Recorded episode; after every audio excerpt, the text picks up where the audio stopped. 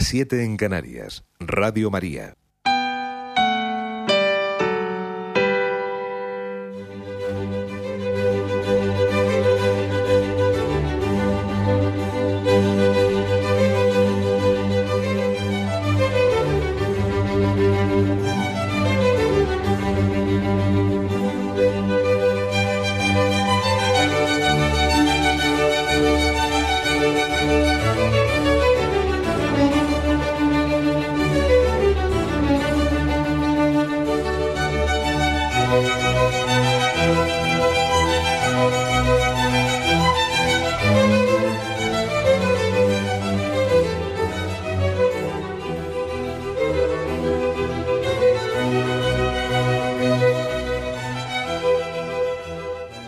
Sintonizan Radio María. Les ofrecemos el programa Catecismo de la Iglesia Católica, dirigido por Monseñor José Ignacio Monilla.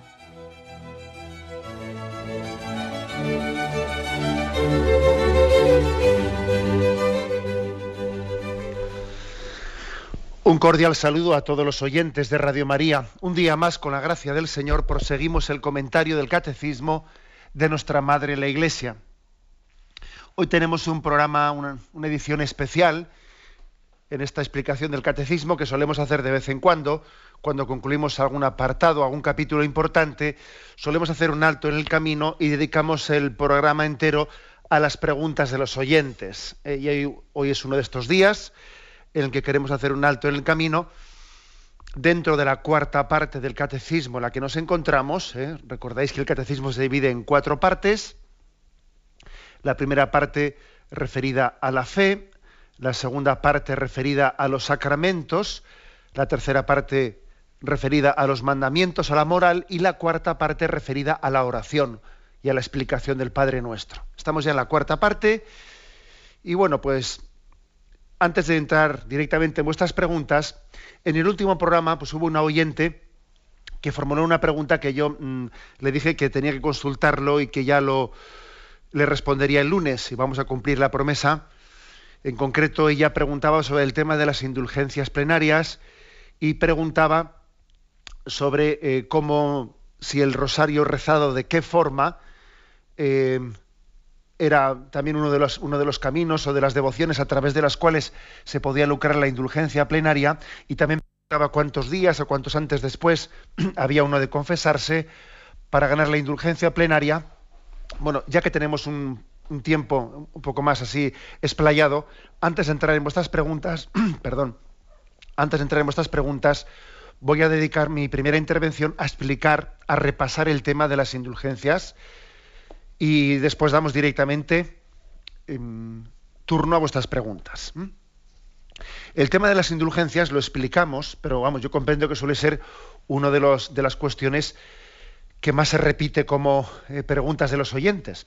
Es una cuestión práctica, aparte que también hay que reconocer que se explica poco, que, quizás parece que la silenciamos, ¿no? Yo creo que también en gran parte por fruto de la secularización son conceptos que hay a veces incluso se niegan, pero incluso sin negarse quedan ahí, quedan en el desván y las verdades de fe que no se recuerdan, al final se terminan por poner en duda. Bueno, pues ese tema, quien quiera repasarlo, lo explicamos en su día, está en el punto 1471 del Catecismo. Como es muy corto, lo voy a leer. La doctrina y la práctica de las indulgencias en la Iglesia están estrechamente ligadas a los efectos del sacramento de la penitencia.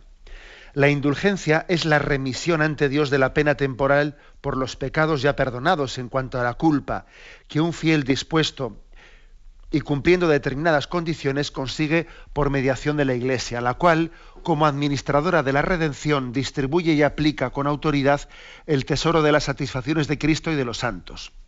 La indulgencia es parcial o plenaria según se libere, según libere de la pena temporal debida a los pecados, en parte o totalmente. Todo fiel puede lucrar para sí mismo o aplicar para los difuntos, a manera de sufragio, las indulgencias tanto parciales como plenarias. Bueno, este es el punto. Mm, una breve explicación. Eh, decir que cuando dice aquí que la indulgencia es la remisión ante Dios de la pena temporal por los pecados, bueno, pues eh, hay que nuestro pecado, el pecado del hombre tiene, tiene, dos penas. Una es la pena, la que se llama pena eterna, que es la que hace referencia a que nuestro pecado tiene dos, dos efectos. ¿eh? La ofensa a Dios, la ofensa a Dios, y la ofensa a Dios pues, requiere, ¿eh? requiere de, un arrepentimiento y de un perdón de Dios que ordinariamente se nos da por el sacramento de la penitencia, por el sacramento de la confesión, aunque también ¿eh? sabemos que, que, una persona que no pueda confesarse y que un católico que no pueda confesarse puede ¿eh? hacer un profundo acto de, contrición haciendo el voto de confesarse cuando tenga ocasión de hacerlo y también puede pedirle a Dios de esta forma el perdón, ¿eh? el perdón de su culpa Bien, pero o sea, el, la primera, el, primer efecto del pecado es esta ofensa a Dios.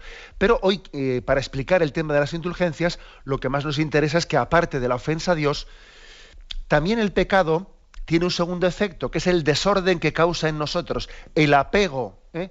el apego que causa a las criaturas, el apego sensible que causa en nosotros, nos desordena, le ofende a Dios y nos desordena interiormente. Y entonces, mm, este segundo aspecto, cuando Dios nos perdona nuestros pecados, perdona completamente nuestra culpa, la ofensa. La ofensa a Dios queda totalmente perdonada. Pero, claro, lo que no queda restituido al perdonar esa ofensa es el desorden que ha causado en nosotros. Es ese desorden. Entonces, uno en su vida tiene que procurar tener una restitución, una reparación, una vida, de, una vida virtuosa que vaya ordenando dentro de él todos los hábitos mal adquiridos, etcétera, etcétera, ¿no? ¿Y eso cómo se hace? Pues se hace con una vida recta, con un ejercicio de la caridad con el prójimo, se hace con una vida de oración profunda, con, unos sacrificios. Uno, con una vida recta, va poco a poco ordenando el desorden que el pecado generó en él. Pero es cierto que con nuestras solas, eh, con nuestros solos méritos y solos esfuerzos, pues no fácilmente llegamos ¿no? a esa perfecta purificación de la pena temporal, no digo de la pena eterna, que esa solamente la perdona Dios, sino de ese desorden que está causado en nosotros. Difícilmente llegamos a esa plena purificación interior. Y entonces es cuando la Iglesia que es la administradora eh, también de, de, esa redención de Cristo, nos aplica lo que se llama las indulgencias, y que la indulgencia es que por la gracia y por el mérito de Jesucristo, de la Virgen María y de todos los santos, se nos aplica a nosotros una, una reparación, una limpieza, una purificación de la pena temporal que nosotros imperfectamente habíamos hecho con nuestras obras se nos aplica. ¿eh? De manera que si una persona pues, eh, falleciese después de haber sido, mmm, que tuviese sus pecados perdonados y, Dios le ha perdonado su culpa y además también hubiese recibido plena, con, plena disposición una indulgencia plenaria, estaría perfectamente preparada en ese momento si falleciese para ir al cielo. O sea, habría adelantado esta vida la purificación necesaria para ver al cielo, no necesitaría de purgatorio, estaría perfectamente purificada para, para la visión de Dios. Esa es la doctrina sobre qué son las indulgencias. Por tanto, hay que distinguir entre la pena que es, que es la, ofensa a Dios, que esa se perdona por el sacramento de la penitencia, de la pena temporal, que es el desorden, que es un trabajo que, que todos tenemos que tomarnos en serio, que es el de purificarnos y desapegarnos de los malos hábitos adquiridos, etcétera, etcétera. ¿no? Es a esto segundo a lo que se aplican las indulgencias, mm, bien sea plenarias cuando, no, cuando nos limpian plenamente o parciales cuando nos limpian parcialmente. Bueno, yendo ya un poco más en concreto a la pregunta que, que hacía el oyente, ¿cuáles son las condiciones para ganar la indulgencia plenaria? Pues lo principal, que esto a veces nos olvidamos, es que hace falta una contrición perfecta. Es decir, una, un acto intenso del amor de Dios con una firme decisión de evitar cualquier pecado mortal o venial. Esto, esto fijaros bien, es lo principal y lo más difícil. ¿eh? claro, no es tan fácil que alguien, eh, que, nosotros tengamos una contrición perfecta. La prueba es que a veces si hacemos un acto de amor a Dios y al cabo de un rato volvemos a meter la pata, ¿no? Lo cual quiere decir que no era un acto de amor tan, tan intenso ese anterior, sino basta ver los, las consecuencias tan eh, pues, poco perseverantes que ha tenido. ¿no? Puede ocurrir que alguien ah, cumpla externamente los requisitos, pero le falte un acto profundo de contrición, con lo cual la, indulgencia no será plenaria. ¿eh? La indulgencia difícilmente va a ser plenaria si alguien no, tiene, si no tenemos un acto de contrición perfecto. Bueno, pero eso como nosotros no podemos medirlo, eso se deja en manos de Dios e intentamos hacer las cosas lo mejor posible. Posiblemente muchas indulgencias plenarias que queremos ganar al final serán parciales porque nuestro, nuestro acto de contrición no ha sido perfecto. Esto también hay que decirlo. ¿eh? Bien, pero las condiciones. Primero, tener un acto de contrición por lo más perfecto posible. Segundo, dice, confesión sacramental. Haberse confesado, pues, 20 días antes o 20 días después ¿eh? de haber, eh, pues de haber hecho esta, esa obra concreta, bien sea una oración o ahora veremos cuáles son eh, las, mm, digamos, las obras oraciones y acciones que nos pueden lucrar la indulgencia plenaria, ¿no? Por lo tanto, confesión sacramental, comunión eucarística ese día y oración por las intenciones del Papa. Con, por lo tanto, uno puede ganar una indulgencia plenaria diariamente. Diariamente. Las indulgencias parciales pueden ganarse varias al día, pero indulgencias plenarias se puede lucrar una diariamente y se pueden aplicar por los difuntos. Uno puede decir, yo voy a hacer esta, este acto, esta obra, esta oración con el deseo de ganar una indulgencia plenaria y la quiero aplicar a tal difunto. Se puede hacer tal cosa y ponerla en manos de Dios. ¿Cuáles son las oraciones y acciones que están, digamos, reconocidas por la Iglesia para, para poder ganar una indulgencia plenaria? Pues aquí tengo ya apuntadas las siguientes. Vamos a ver. La oración del Tedeum, del Tedeum rezada el 1 de enero y en la solemnidad de Pentecostés. La oración del Tantum Ergo, rezada el Jueves Santo y o el Corpus Christi. El acto de reparación del Jesús Dulcísimo, el día del Sagrado Corazón. La oración rezada los viernes de Cuaresma, mírame, oh mi amado y buen Jesús, el Beni Creator, rezado el 1 de enero y en Pentecostés, el Vía Crucis, cualquier día, el Vía Crucis.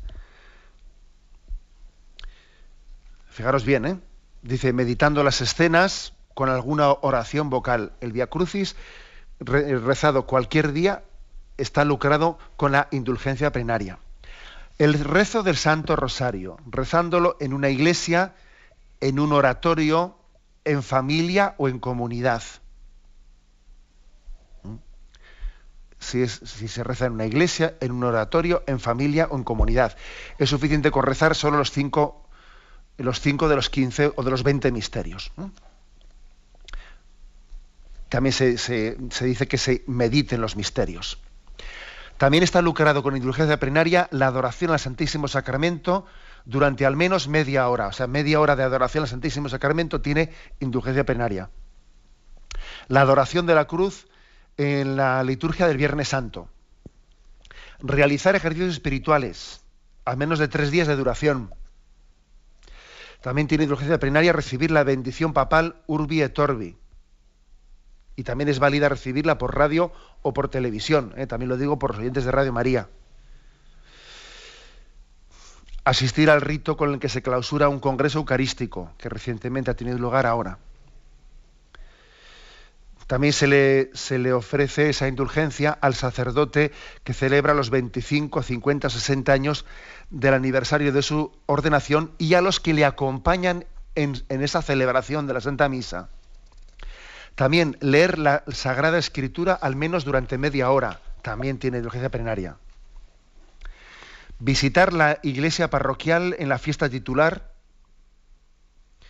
Bueno, y esto es lo mismo vale para la catedral o para otras iglesias eh, parroquiales. Por supuesto, recibir la bendición apostólica en peligro de muerte inminente. y en el caso de que no haya sacerdote, la Iglesia concede esta misma indulgencia con tal de que se haya rezado pues habitualmente algunas oraciones, ¿no? pidiendo la contrición del último momento.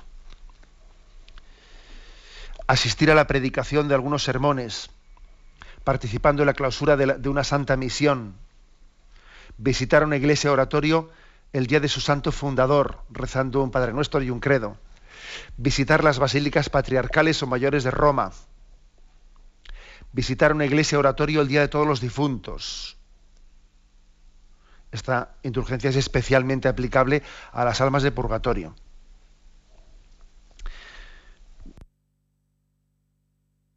También asistir a la primera misa de, de un sacerdote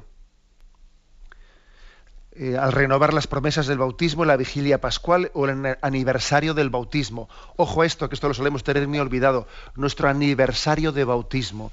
¿Cuál es el, aniversario de mi bautismo? Renovar las promesas bautismales. Tiene indulgencia plenaria. A los que hacen la primera comunión a los niños y a los que les acompañan.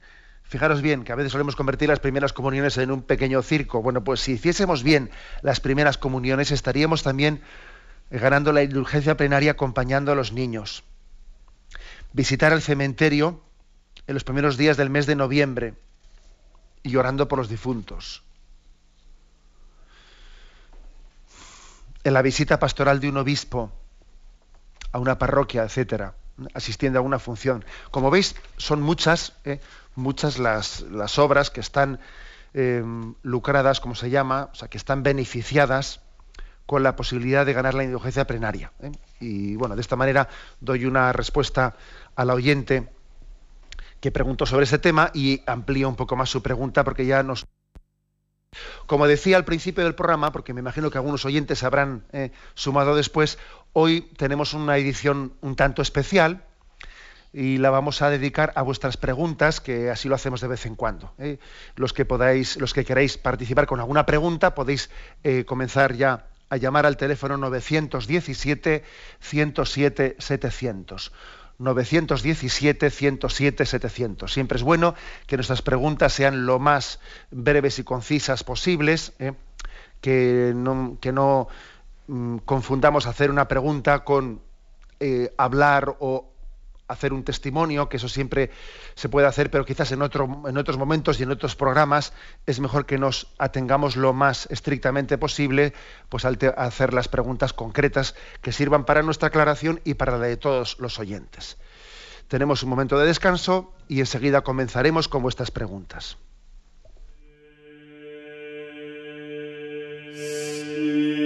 Sí,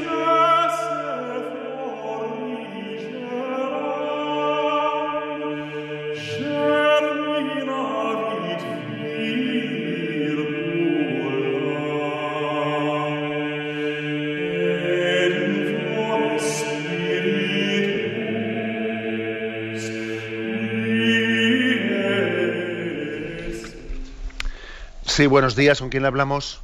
Buenos días, don José Ignacio. Eh, acabo de oírle que una de las eh, de los actos que tienen eh, donde se puede ganar la indulgencia plenaria es en la renovación de las promesas del bautismo. Mi pregunta es la siguiente. ¿Esto se puede de algún modo comprender o, abarca también, por ejemplo, la renovación de una la, consagración personal o la consagración familiar que en un momento concreto se hace, dado que se suele decir que, que, la única consagración verdadera es la es la del bautismo, que cualquier consagración posterior es una renovación de la de la inicialmente efectuada en el bautismo. Entonces, si yo en, hoy me consagro de alguna manera al Señor o, o si o si hago renuevo una consagración esto implicaría de algún modo el estar de algún modo pudiéndose con, la indulgencia plenaria. Muchas gracias. Pues sí, yo creo que la pregunta está bien orientada. ¿eh? Ciertamente cuando decimos vamos a hacer una consagración al corazón de Jesús o al corazón inmaculado de María, bien, siempre que hablamos de en esos términos, eh, no, estamos haciendo sino renovar la única consagración plena y, plena y absoluta de nuestra vida, que es la bautismal en el bautismo, fuimos plenamente consagrados eh, por Cristo y en Cristo, en el Espíritu Santo al Padre. Cuando decimos que nos consagramos al corazón de Cristo, no, hacemos actualizar tal cosa, hacerla más consciente, hacerla más explícitamente consciente en nuestra vida. ¿eh? Por lo tanto, obviamente sí, ¿eh? creo que esa renovación de la, consagración está dentro, es, renovar la consagración bautismal. Y recuerdo que he dicho que la renovación de las promesas de bautismo, tanto en la vigilia pascual o en el aniversario de nuestro bautismo, en nuestro cumple bautismos, que a veces, bueno, pues no solemos saber qué día fuimos bautizados, ¿no? Y suele es, es bonito, es hermoso conocer esa fecha para celebrar también el aniversario de nuestra, de nuestra filiación divina, en el consagrados, y renovar ese día eh, la consagración a Dios de nuestra vida. Adelante, damos paso al siguiente oyente. Buenos días. Buenos días. Sí, me escuchamos. Y es que el sábado estuve yo oyendo misa mm, de Corpus Christi. Sí. Y el sacerdote dijo que el, mm, Jesucristo no era sacerdote. O sea, nos preguntó, yo dije que sí que era sacerdote, y dijo él que no. Y quisiera saber cómo puedo, mm, si es que debo, y cómo puedo decírselo. Sí. Vamos a ver, eh, decir que Jesucristo no fue sacerdote es una, expresión ambigua, ¿eh? ambigua. Vamos a ver, mm, me imagino que el sacerdote se refería a lo siguiente. Dentro de la sociedad judía de aquel tiempo, Jesucristo ciertamente no era de la casta sacerdotal, ni era fariseo, ni era tal. Es decir, ¿eh? o sea, Jesucristo no pertenecía a la casta sacerdotal que vivía en el templo, etc. Ahora bien, eso por lo que se refiere al sacerdocio del Antiguo Testamento. Pero por lo que se refiere al sacerdocio del Nuevo Testamento, vaya que si Jesucristo era sacerdote, porque Él inauguró el sacerdocio del Nuevo Testamento. ¿Eh? Un sacerdote no es, no es sino otro Cristo. Es más, celebramos nosotros, el jueves posterior a Pentecostés, hay una solemnidad litúrgica, una fiesta litúrgica que se dice Jesucristo sumo y eterno sacerdote. Vaya que sí es sacerdote, porque es que es el único sacerdote. Cristo es el único sacerdote. Entonces, claro, quizás supongo yo eh, que el sacerdote al que usted se refiere se, se estaba refiriendo a que Jesucristo, en cuanto a la sociedad judía de su tiempo, es decir, en cuanto a lo que era el sacerdocio del Antiguo Testamento, él no era de la casta sacerdotal. Pero claro, Cristo es sacerdote según el Nuevo Testamento, es que Él es el único sacerdote. Los demás, si lo somos, es porque participamos de su sacerdocio. ¿eh? Esta es quizás ¿eh? la, respuesta que hay que dar a su, a su pregunta. Adelante, da paso a un siguiente oyente. Buenos días. Buenos días, monseñor. Sí, le escuchamos. Qué gusto hablar con usted. Bueno, mi pregunta es, muchas de, muchas de las cosas que usted ha dicho, pues las hago pero resulta que yo las hacía sin saber que eran indulgencia plenaria y a partir de ahora seguramente que no me acordaré de muchas cuando vaya a hacerlas porque ya a 67 años un poquito la memoria se te van pasando las cosas. Quiero decirle que si todo eso que se hace sin saber que es indulgencia plenaria tiene el mismo valor para la persona que lo está haciendo como indulgencia, sin darse cuenta, quiero decir. Ya. Muchísimas gracias. Pues mire, entre las condiciones que dice explícitamente ¿eh? el manual de indulgencias, sí que pide, pide que seamos conscientes de ello. ¿eh? O sea, lo dice explícitamente. Pide que seamos conscientes de ello. Ahora bien, yo también pienso que, hay, ciertas cosas que se nos escapan de las manos, porque también hay, hay unas conciencias que nosotros decimos, Señor, mm, yo pongo en tus manos esto y muchas veces lo que hago en cada momento no lo estoy explicitando, pero yo, por ejemplo, cuando consagro por la mañana y lo digo, Señor, quiero en tu nombre, en tu nombre y según tu espíritu y según, y, según el camino que la Iglesia me propone, vivir mi, mi vida, vivir mi jornada, también existe, digamos, una especie de un, una, un voto, ¿no? Como un querer ser plenamente consciente de todo, aunque luego en cada momento se me escapen muchas cosas. Quiere decir que también cuando ofrecemos el día, cuando ofrecemos nuestra jornada, ofrecemos una intención, ¿no? Que luego también quiero decir que literalmente, la, respuesta que hay que darle a su pregunta es que sí, tenemos que ser conscientes de, estar pidiendo el don de la indulgencia plenaria. Pero luego yo creo que también en nuestra vida diaria, pues bueno, pues esto no son, o sea, esto no podemos contabilizarlo. Yo creo que cuántas cosas las estamos haciendo porque previamente las hemos ofrecido a Dios, aunque luego cuando llegue el momento, pues se nos esté escapando, ¿sabe? O sea que mm, la respuesta es la primera. Y la segunda, es decir, pues usted misma lo está diciendo, yo a mi edad muchas cosas me olvido de ellas, usted las ha ofrecido, las ha puesto en manos de Dios, Dios sabrá perfectamente lo que tiene que hacer y estoy seguro que lo estará haciendo y que usted habrá recibido muchos dones, bueno, pues por esa especie de voto voto de querer ser consciente, aunque luego muchas cosas se nos vayan de la cabeza, ¿no? Adelante, vamos a pasar a un siguiente oyente. Buenos días. Buenos días, padre. Sí, buenos días. Padre, quería preguntarle que tengo una duda. ¿Por qué dice tantas veces el Señor en el Evangelio que es el Hijo del Hombre? Y a mí me parece que, su padre era San José, pero era adoptivo. No lo comprendo. Ya. Sí, esa expresión Hijo del Hombre a usted le podría le puede equivocar porque la lee sin tener conciencia del origen que tiene en el Antiguo Testamento la expresión Hijo del Hombre. ¿eh? Cuando, José, cuando Jesús dice es, el Hijo del Hombre, no tiene nada que ver con ser hijo de San José. ¿eh? Todo lo contrario, la expresión Hijo del Hombre es una expresión que en el Antiguo Testamento hace referencia a la divinidad, paradójicamente. Verán al Hijo del Hombre venir en un carro de fuego, verán al Hijo del Hombre venir entre nubes. ¿eh? O sea que contrariamente a lo que a usted le parece, porque usted lo, asocia a ser hijo de San José, no, en el contexto del Antiguo Testamento, la expresión hijo del hombre es una expresión del hombre misterioso venido del cielo. ¿Mm? El hombre misterioso, el don de Dios para vida del mundo, aquel que viene entre las nubes del cielo. Adelante, damos paso a un siguiente oyente. Buenos días. Buenos días, monseñor. Sí, le escuchamos. Soy Trini, le llamo de Cartagena. Adelante. A ver, le quería preguntar. Yo he anotado todo lo que ha dicho de las indulgencias, pero me ha quedado una duda. En todas ellas hay que después, o sea, hay que estar en la Eucaristía, hay que rezar por las intenciones del Santo Padre y hay que confesar, ¿no? En todas, aunque sea la renovación del bautismo, aunque sea la adoración de la cruz del Viernes Santo. Sí. ¿Es así o estoy equivocada? Así es, sí. Así es. Esas son las condiciones.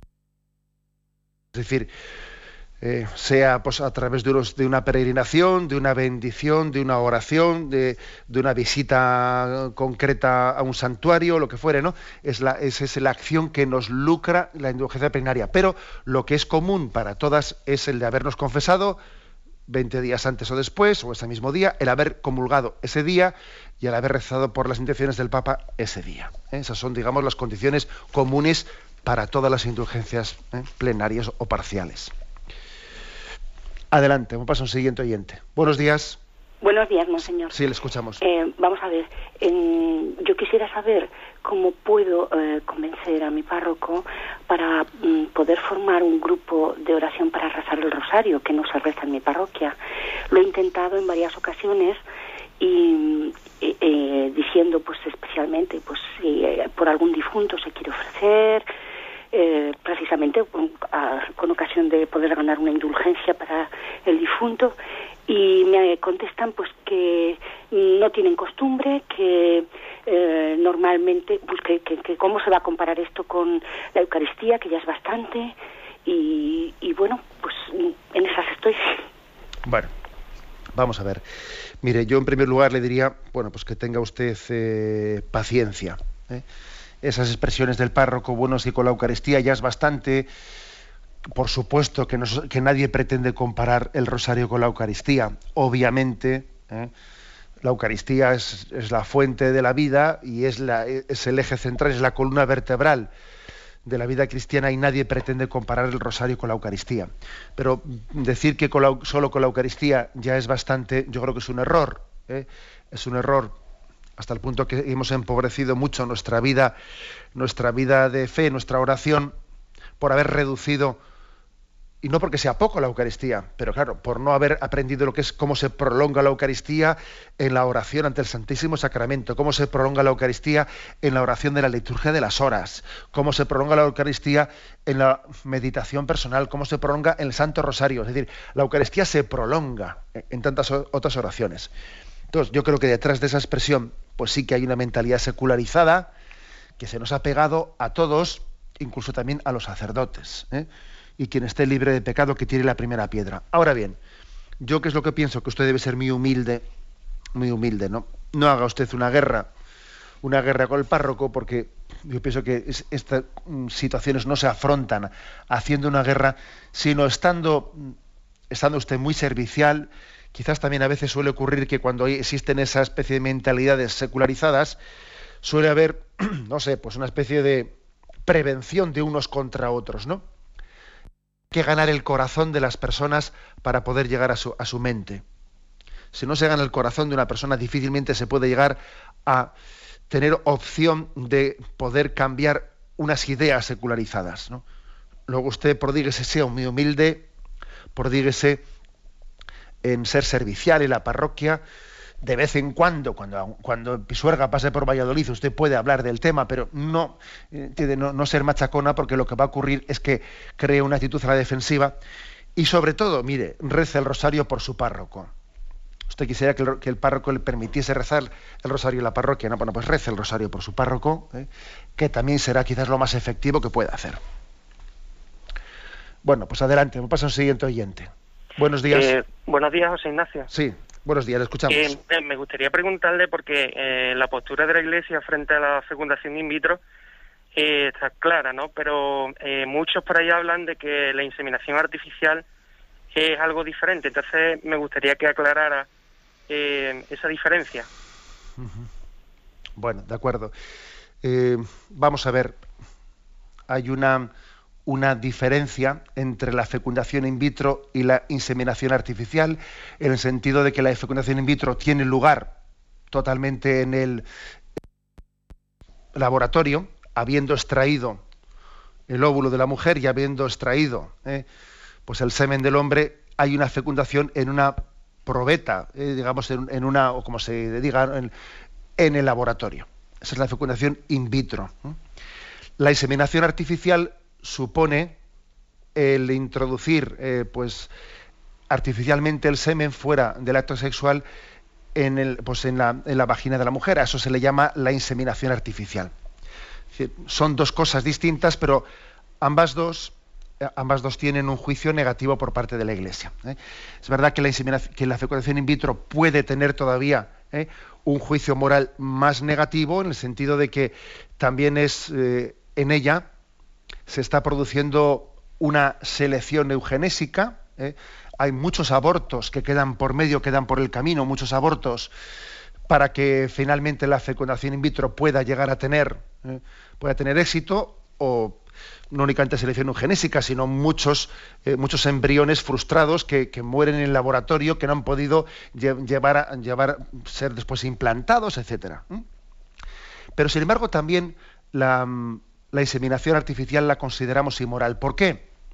Porque entendemos que la dignidad del ser humano, Dios ha querido que el ser humano sea concebido como fruto de un acto de amor. ¿Mm? Como fruto de un acto de amor.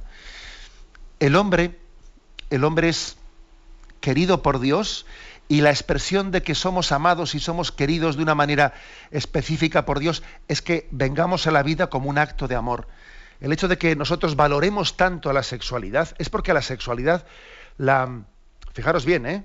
la Iglesia valora hasta tal punto la sexualidad que entiende que solamente ella, solamente el acto de amor es el acto digno para que la vida venga al mundo. Y la medicina estará, estará al servicio de que el acto sexual sea fecundo, pero no suplir el acto sexual. ¿eh? Digamos que mm, lo que sí que sería correcto es que un acto sexual que por, un tipo de enfermedad no llegue a la fecundidad pueda ser ayudado para que ese acto sexual que sea, que sea consumado llegue a ser fecundo. Pero lo que no será correcto es que el acto sexual sea suplido en ese acto pues, por una inseminación artificial.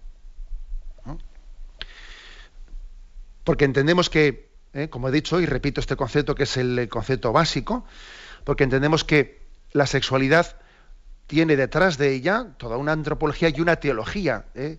El hombre es querido por Dios, es fruto del amor de Dios, y Dios ha querido que la forma en la que se ha concebido sea un acto de amor de los padres. El hombre es concebido, el hombre no es producido en un laboratorio, sino que es concebido en el acto de amor. Adelante, vamos a pasar a un siguiente oyente. Buenos días. buenos días, monseñor. Sí, le escuchamos. Gracias por hablar con usted. Mire, la semana pasada oí el Evangelio y decía una, una mujer que se casó con siete hombres que eran hermanos y con ninguno tuvo descendencia. Luego, cuando murió, cuando antes de morir, preguntó que cuando ella muriera, que cuál sería su marido. Mm. Y contestó el sacerdote que en la otra vida no había matrimonios, mm. que éramos como ángeles, que no resucitábamos. Y yo, claro, en el credo, en el credo leo, creo en la resurrección de la carne y la vida perdurable. Y si el rosario, por ejemplo, mm, rezándolo yo sola en casa, que estoy sola y lo rezo sola, tiene alguna validez. Sí. Gracias. Vamos a ver, yo creo que usted eh, mm, ha escuchado ese pasaje del Evangelio, pero con un poco de, lío. ¿eh? Precisamente Jesús lo que quería mm, subrayar ahí era que existía la resurrección, ¿eh? porque esa pregunta se la formularon unos saduceos que no creen en la resurrección, y entonces para ridiculizar la posibilidad de la resurrección, le dicen a Jesús, le ponen un ejemplo, ¿no? Una mujer se casó con siete hermanos y fue quedando viuda una y otra vez y otra vez y al final se murieron, se murió también la mujer. Entonces, en la otra vida, ¿de cuál, eh? si, hay, si hay resurrección de los muertos, como tú dices Jesús, ¿de cuál de los siete va a ser esposa? Porque vaya lío que va a ser eso, ¿no? En la otra vida. O sea, es una especie de pregunta trampa que le hicieron los saduceos a Jesús para ridiculizarle la posibilidad de la resurrección. Y Jesús le responde diciendo, eh, vamos a ver, ¿no sabéis que en la resurrección resucitaremos? O sea, Jesús está afirmando que resucitaremos, ¿no? Pero dice, seremos como ángeles. Es decir, allí no, no seremos esposo y esposa en el sentido que lo somos en esta vida. Es decir, en el sentido de que tenemos una necesidad unos de otros y lógicamente unos celos, porque si yo estoy con este no estoy con el otro, es decir, que es absurdo pensar que esa mujer allí vaya a tener un problema de cuál de los siete es mi marido, porque se va a poner celoso el uno porque estoy con el otro y cosas Esto, que la otra vida no existirá un grado de dependencia y de posesión, porque es mi mujer, porque tú eres mía y no eres del otro. O sea, seremos como ángeles que nuestro amor será mucho menos posesivo, que será un amor puro que, que todo se integra en Dios. A eso se refiere. ¿eh? Se refiere. Por lo tanto, que Jesús afirma la resurrección, pero viene a decir que los esposos en la otra vida mm, no tendrán ese grado de dependencia y, y de exclusividad, para entendernos, lo que tenemos en esta vida. En ese sentido dice, seremos como ángeles en la otra vida. Con respecto a la, pregunta que hace sobre el rezo del Santo Rosario, bien, ciertamente este manual de indulgencias de la Iglesia habla de que la indulgencia plenaria está reservada cuando, el Santo Rosario se celebra, se reza en comunidad, en familia o en el oratorio en la Iglesia. No, afirma, ¿eh? no afirma el hecho de que se pueda rezar solo en casa. Ahora, eso no quiere decir que no tenga ninguna indulgencia. Puede tenerla parcial, aunque no sea plenaria. ¿eh? ¿Me explico? O sea, decir que también la, no se trata de que una obra tenga o indulgencia plenaria o nada, no. Puede tener indulgencia parcial cuando también es vivido con, esa, eh, con ese espíritu. Adelante, va a pasar un siguiente oyente. Buenos días. Hola, buenos días, nos de Dios, señor. Adelante. Eh, un fuerte abrazo para todos los que hacen Radio María y para todos los oyentes. Eh, mire, yo que tengo esta pregunta. Eh, acaba de fallecer mi, mi cuñada y bueno, no ella solo, sino mucha gente. Eh, ha quedado dicho que la quemaran, que las cenizas que las echaran en el, eh, aquí al lado de la Sierra de Madrid, ¿no? O sea, vayan a la sierra, a un sitio donde iba ella mucho y tal, y que las echaran ahí por el camino. Entonces a mí eso me da mucho dolor de corazón porque para eso está para siempre, vamos, desde siempre, que lo llamamos el, el Campo Santo, ¿no? El cementerio, el Campo Santo, ¿no? Entonces yo tenía esa, esa pregunta para usted a ver qué me contesta. Pues sí, la verdad es que yo creo que uno de los, la Iglesia no tiene eh, en, su, en su doctrina y, en su práctica, no tiene eh, ninguna palabra contraria a la incineración, siempre y cuando no se haga con un sentido pagano.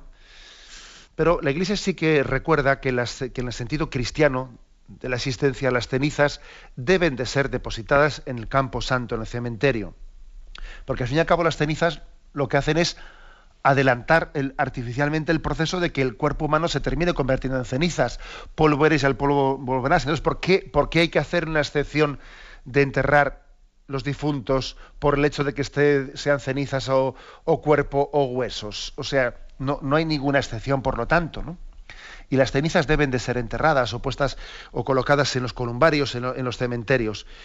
Mm, creo que es un error eso de que se, está extendiendo esa costumbre de aventar ¿eh? las cenizas en el lugar que era querido por una persona. Como era amante del mar, a echarlas en el mar. Como era amante del... Creo que es un error. ¿eh? Eh, es un error porque nos, priva de tener el, el, campo santo, de tener el cementerio como un lugar en el que tenemos un signo visible, un signo visible de la llamada a esperar la resurrección. Eh, nosotros no solo creemos en la inmortalidad del alma, también creemos en la resurrección del cuerpo y el cementerio es un signo visible eh, para cultivar nuestra esperanza de la resurrección. Nosotros necesitamos signos visibles. Y, la y, cuando la iglesia va a un cementerio, ora por todos los difuntos que están enterrados en ese lugar. ¿Eh? No, podemos prescindir de signos visibles. Y además acordémonos de que una, de las obras de misericordia corporales es enterrar a los muertos. Todo esto no quiere decir que bueno, usted hará de cara a su familia o su amiga exactamente lo que era, pues hombre, pues la verdad es que cuando las cosas están ya totalmente hechas y la gente convocada y no sé qué, pues será difícil cambiar las cosas, ¿no? Pero bueno, pues, pues yo la verdad es que uno tiene que medir sus presencias en, un acto con el que no está también de acuerdo, sino que igual es mejor que él ore, ore por su cuenta, o ver también si puede eh, hacer a tiempo una palabra de, de aclaración, de compartir también, porque mucha, mucha gente, esos signos de aventar las cenizas, etcétera, que obviamente eso no va a poner en cuestión el que esa persona resucite. ¿Me entendéis? Yo no estoy diciendo que cuando las cenizas son aventadas se, se, se esté impidiendo la resurrección, sería absurdo, sería ridículo eso, ¿no? Pero cuando tengamos la posibilidad y la confianza suficiente, creo que es bueno que a nuestros conocidos, etcétera, les podamos aclarar con la debida prudencia ¿eh? y cuando uno ve que, es posible todavía aclarar las ideas, estamos a tiempo de ello, ¿no? Antes de realizar un acto de estos, porque muchas veces mi experiencia es que, es la ignorancia, ¿no? La que, la que lleva a organizarlo de esa forma. Adelante, vamos a pasar a un siguiente oyente. Buenos días. Buenos días, monseñor. Muchas gracias por atendernos. Adelante. Vamos a ver, ya ha dado algo de, algo de la respuesta que le voy a preguntar, pero bueno, como ya lo tenía pedido, mire, vivo sola. Y yo suelo ir a misa, no suelo ir, voy todos los días a misa y al salir de casa empiezo a rezar el rosario.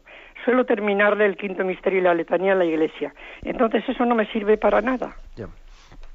Bueno, pues como le he dicho antes, yo creo, vamos a ver, yo creo que hay que tener cuidado con el tema de las indulgencias, entendedme, la, esta expresión, no caer, no caer en una especie de cosificación, ¿eh? cosificación de decir, a ver, y esto me cumple, a ver, y como dice que tiene que ser ante un oratorio, y si parte lo reza por el camino y otra parte es el oratorio, entonces esto ya no me vale.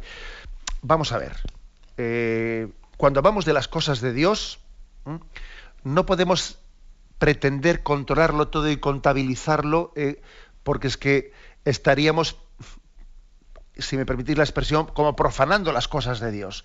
Las cosas hay que hacerlas y ponerlas en manos de Dios.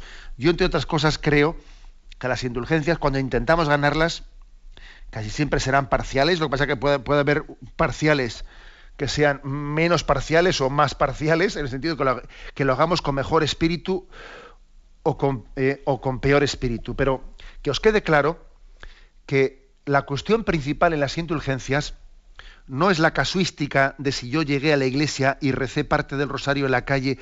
No, esa no es la clave de las indulgencias. La clave de las indulgencias es la otra, la primera, la contrición perfecta. Eso es lo que es, lo que no es tan fácil. ¿eh? En lo que tenemos que aplicar todo nuestro esfuerzo, en tener un corazón contrito y humilde, condición necesaria para ganar una inteligencia plenaria. Luego uno humildemente eh, pues intenta vivir pues esos medios que son eh, pues como hemos dicho el rezar el rosario de esta manera o el via crucis o la media hora de meditación o la media hora de leer la sagrada escritura ¿eh? Explico, pero claro, cojo uno y dice, bueno, yo es que estaba leyendo Sagrada Escritura, pero como me llamaron por teléfono me interrumpieron y luego continué. Entonces, cuando se interrumpe la lectura de Sagrada Escritura, ¿vale? ¿Sirve o no? Dice, no, madre mía, o sea, no, no entremos en esas casuísticas porque yo creo que eso nos distrae la atención. Hagamos las obras lo más humildemente posibles y sobre todo, eh, Dios nos conoce, pero sobre todo apliquemos nuestra preocupación a la contrición perfecta, que es, mm, que es lo que más nos cuesta, habida cuenta de nuestro corazón complicado, orgulloso, vanidoso, etcétera, etcétera. ¿eh?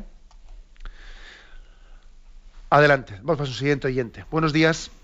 Hola, buenos días, monseñor. Me llamo Luis, llamo de Pontevedra. Quería preguntarle si es correcto utilizar en la oración personal alguna de las oraciones que se utilizan en la Eucaristía, por ejemplo, perdón, el Gloria o el Santo, y si hay alguna oración más importante que otra a efectos de hacer alguna petición o algo, por ejemplo, el, Padre Nuestro o alguna otra. Vale, gracias, muy amable.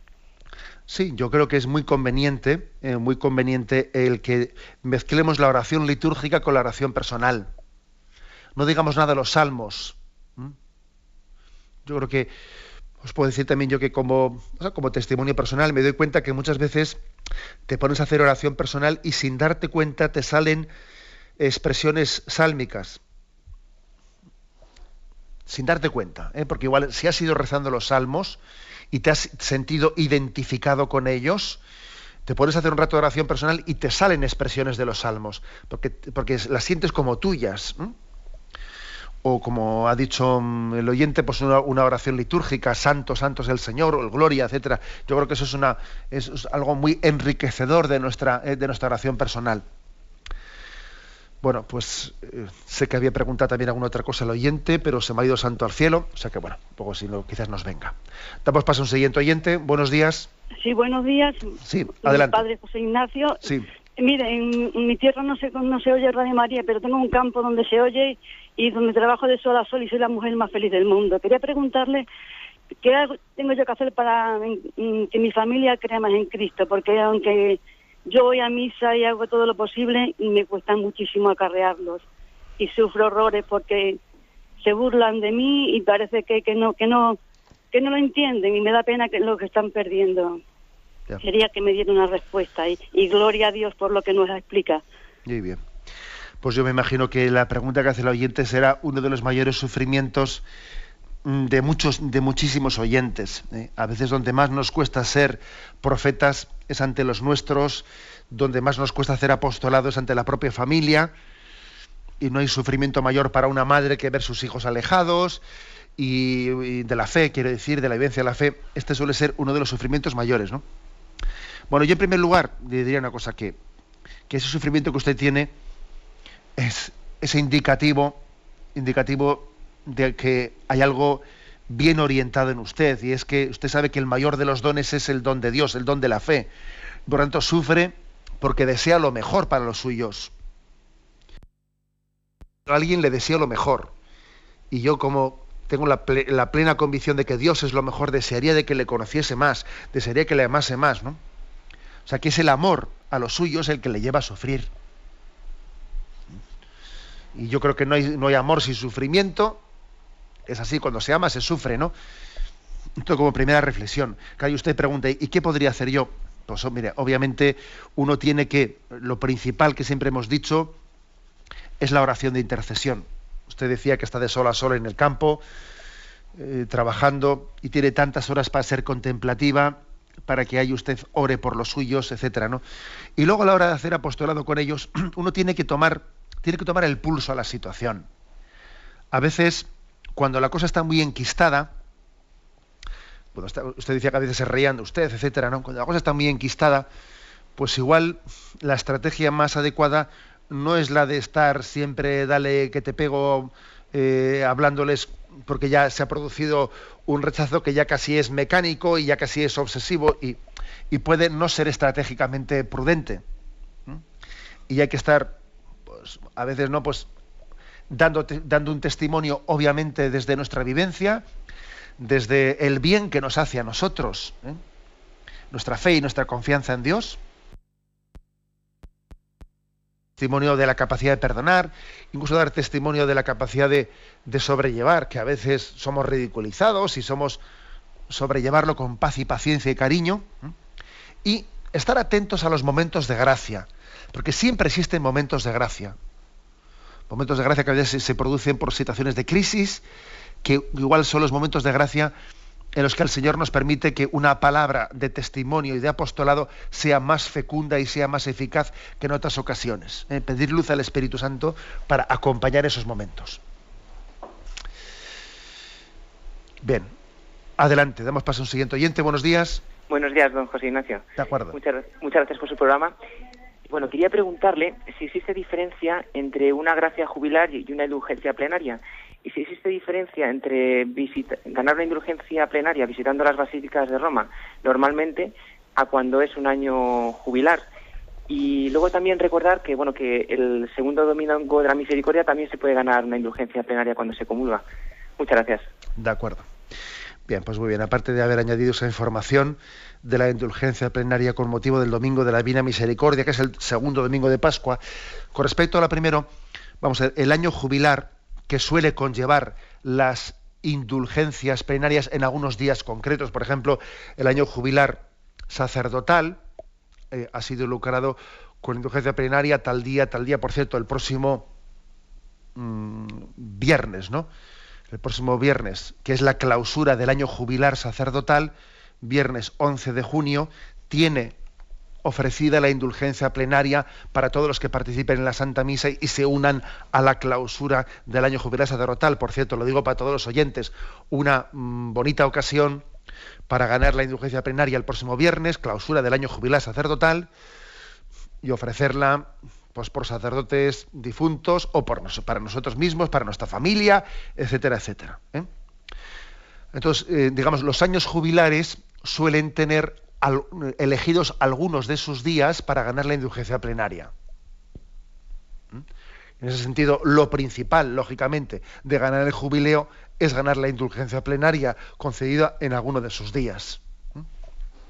junto con la alegría y el júbilo eh, que nos da esa celebración que se está realizando. Adelante, pasa un siguiente oyente. Buenos días. Hola, buenos días. Sí, le escuchamos. Mire, mm, yo tengo entendido de que es, mm, mm, eh, Jesús descendía del rey David por parte de su padre, de San José, pero también escuché una vez que María también descendía del rey David. Entonces, ¿me podía hacer esa aclaración? Porque como los evangelios, cuando viene la descendencia de Jesús, viene a través de, de su padre, de San José, si a través de María, si se sabe si también descendía Jesús, ¿vale? De acuerdo, pues vamos a ver, más bien lo que, lo que tenemos bastantes datos bíblicos para saber que Jesús, o sea, que, San José era de la estirpe de David, ¿no? Eso está muy claramente recogido. Sin embargo, de María, dado que era prima de Isabel, y que Isabel estaba, eh, estaba emparentada a su esposo, era de la estirpe sacerdotal, sabemos que era de la estirpe sacerdotal. Luego, María, siendo prima de Isabel, todas las probabilidades nos dicen eh, que sería de la estirpe sacerdotal y no de David. Pero también es cierto que, digamos, en, en la tradición judía uno recibe por parte del padre y no de la madre de qué estirpe es. Luego Jesús se dice que es de la estirpe de David porque la ha recibido de José. Por eso era tan importante José, porque aunque José, eh, aunque Jesús hubiese sido concebido no por relación de José y de, la Virgen María, sino que fue una concepción virginal la suya por obra del Espíritu Santo, como sabemos, ¿no? Sin embargo, el ángel le dice a José, José, no tengas miedo, no tengas reparo en coger a María como esposa, porque ciertamente el niño que hay en su seno es obra del Espíritu Santo, pero tú le pondrás por nombre, es decir, tú le vas a dar la estirpe de David. Por eso es tan importante eh, pues esa, paternidad ¿eh? de, entre comillas, ¿no? no paternidad física, sino paternidad de José que le da, entre comillas, ¿no? pues el ser, formar parte de la estirpe de David. Adelante, vamos a una siguiente llamada. Buenos días. Buenos días, monseñor. Sí, le escuchamos. Adelante. Vamos a ver, yo intentaba hacerle dos preguntas. O incluso, como ya ha contestado una, decirle todo eso que usted ha explicado sobre el sufrimiento de esa señora con sus hijos, eso es lo mismo entre hermanos, ¿verdad? Exactamente lo mismo. Y después, si una persona tiene solamente media hora y tiene o para rezar víspera o para rezar el rosario, ¿qué es preferible?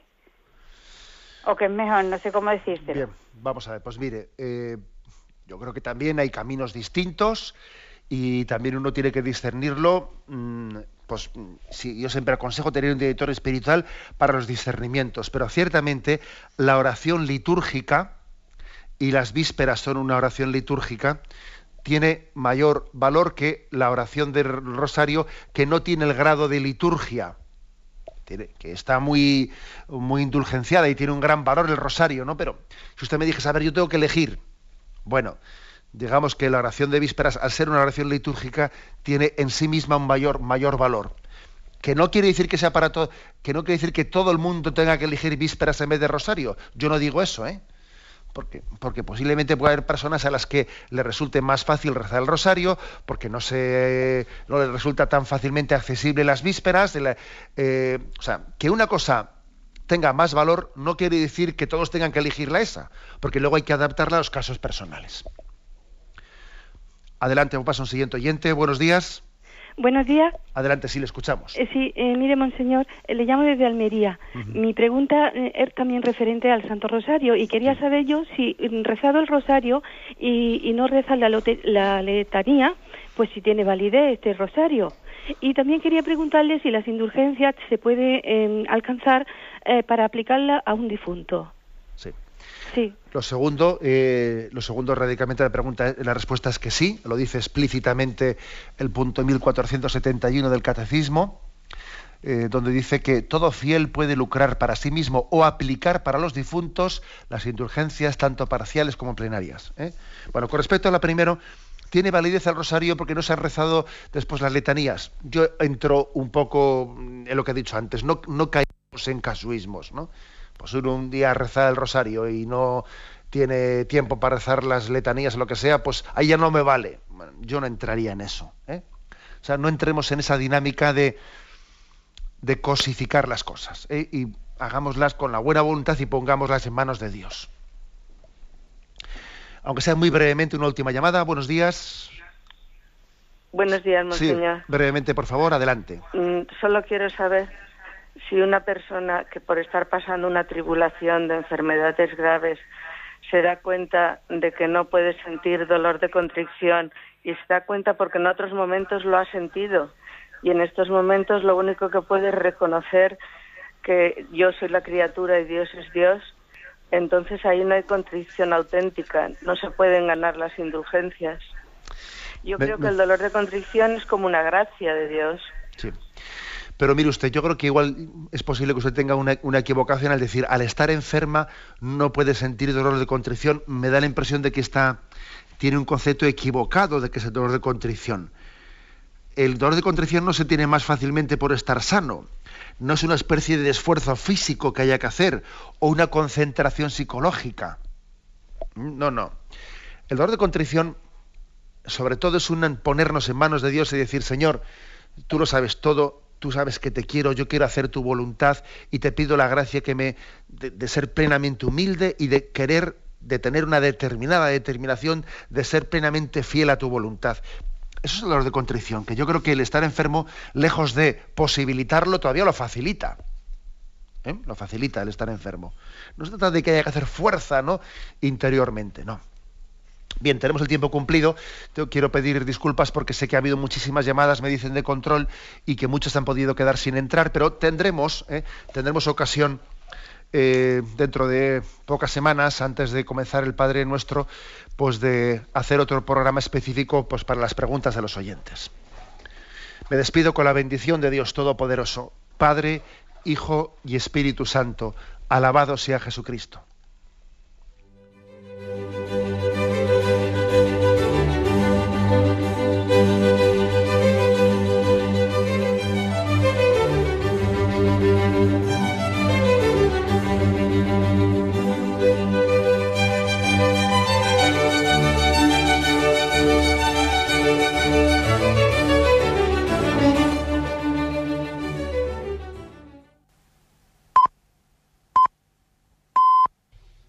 Son las 9 de la mañana, las 8 en Canarias. Radio María.